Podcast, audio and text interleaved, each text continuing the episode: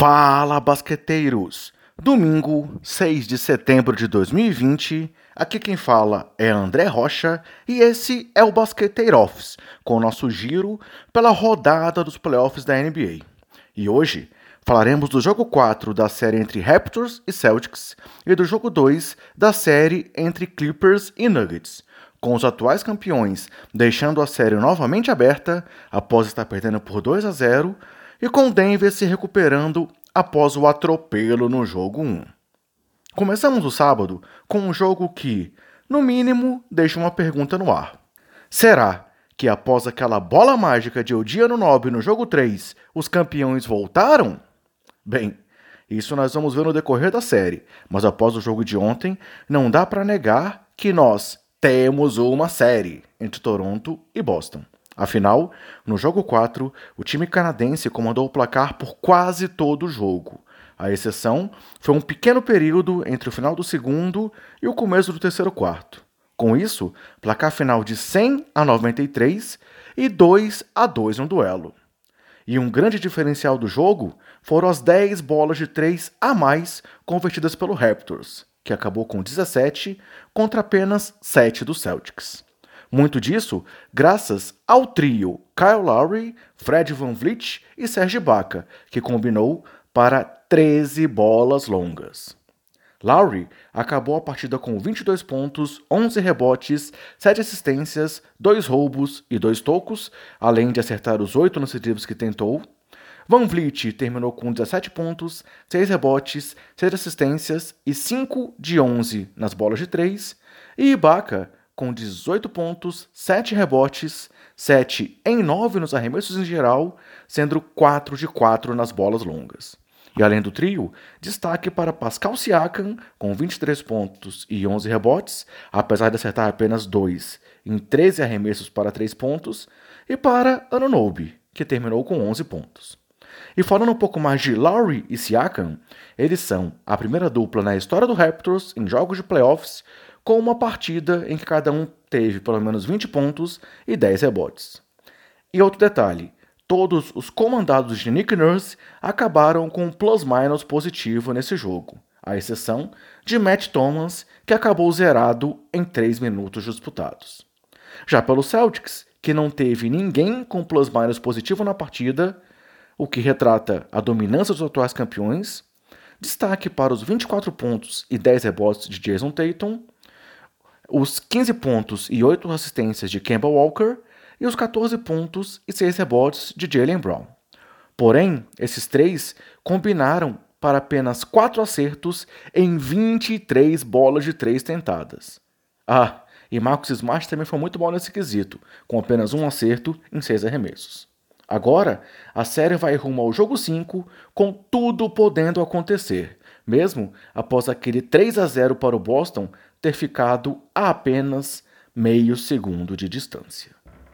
E fechando o dia, tivemos o jogo entre Denver Nuggets e Los Angeles Clippers, com Nicole Jokic, Jamal Murray e companhia jogando muito bem desde o começo e se recuperando da derrota avassaladora no jogo 1. Foram 44 para o Nuggets, apenas 44 pontos para o Nuggets, apenas no primeiro quarto, o que é um recorde em primeiros quartos na história da franquia, uma vantagem que chegou a ser de 23 pontos no decorrer do jogo, a liderança no placar durante todo o confronto e a vitória no final por 110 a 101. O Clippers chegou a buscar uma reação no final e diminuiu a diferença para 5 e para 6 pontos em momentos distintos, sempre comandados por Paul George mas o Nuggets se mantinha firme, muito graças aos arremessos convertidos e à forte defesa sobre o Kawhi Leonard, que saiu zerado da quadra no quarto período, com direito a tocos em ataques consecutivos de Jeremy Grant sobre o camisa 2. E foram três tocos do Grant nos 12 minutos finais, o que lhe garantiu um plus-minus de mais 15 enquanto esteve, esteve em quadra. No final, 17 desperdícios de bola do Clippers e a série agora está empatada. E para Jamal Murray, o cansaço havia sido um diferencial que havia pesado para eles no jogo 1. Falando em Murray, ele e Nicole Jokic combinaram para 20 em 38 nos arremessos em geral, sendo 7 em 13 nas bolas de 3. O armador acabou com 27 pontos e 6 assistências, e The Joker terminou com 26 pontos, 18 rebotes, 10 em 17 arremessos tentados, sendo 4 em 5 nas bolas de 3, além do melhor, melhor plus-minus do time, com mais 18. E eles se tornaram também os primeiros jogadores do Nuggets a marcarem 20 ou mais pontos cada um em um primeiro tempo, desde Carmelo Anthony e J.R. Smith em 2016 e também os primeiros a fazê-lo em algum tempo em um jogo de playoffs pela franquia do Colorado nos últimos 25 anos. Além da dupla, destaque para os 13 pontos cada um de Paul Millsap e Gary Harris, que acertou ainda 4 de 7 nas bolas de 3. Já pelo time californiano, Paul George foi o destaque com 22 pontos, 8 rebotes, 2 roubos, 2 tocos e 4 bolas de 3. Além do camisa 13, Ivica Zubat também foi bem, com 15 pontos e 9 rebotes. Porém, Kawhi Leonard teve sua pior atuação nesses playoffs e acabou com 13 pontos, além de 10 rebotes, 8 assistências, 3 roubos e um toco, mas acertando apenas 4 em 17 arremessos, sendo 0 de 3 para 3 pontos. Além disso, teve o pior plus-minus do time do Doc Rivers, com menos 16. E aí, galera, para quem por acaso ainda tem alguma dúvida sobre o que é o plus minus, isso significa que enquanto o Kawhi esteve em quadra, o Clippers perdeu por 16 pontos.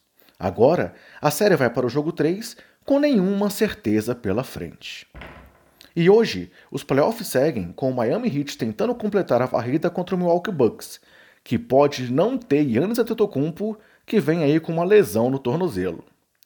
Mas na série, o Bucks marcou menos 34 pontos com o grego em quadra, o que é a pior marca nesses três jogos contra o Heat. E aí, é bom ou ruim ter o grego nesse duelo?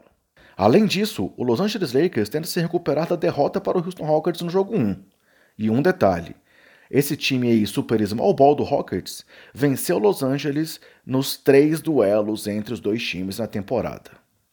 Heat e Bucks será transmitido pelo Sport TV às 16h30, horário de Brasília, enquanto Lakers e Rockets vai passar na ESPN às 21h30, horário de Brasília. Bem, galera, é isso. Esperamos que vocês estejam curtindo o nosso Basqueteiro Office.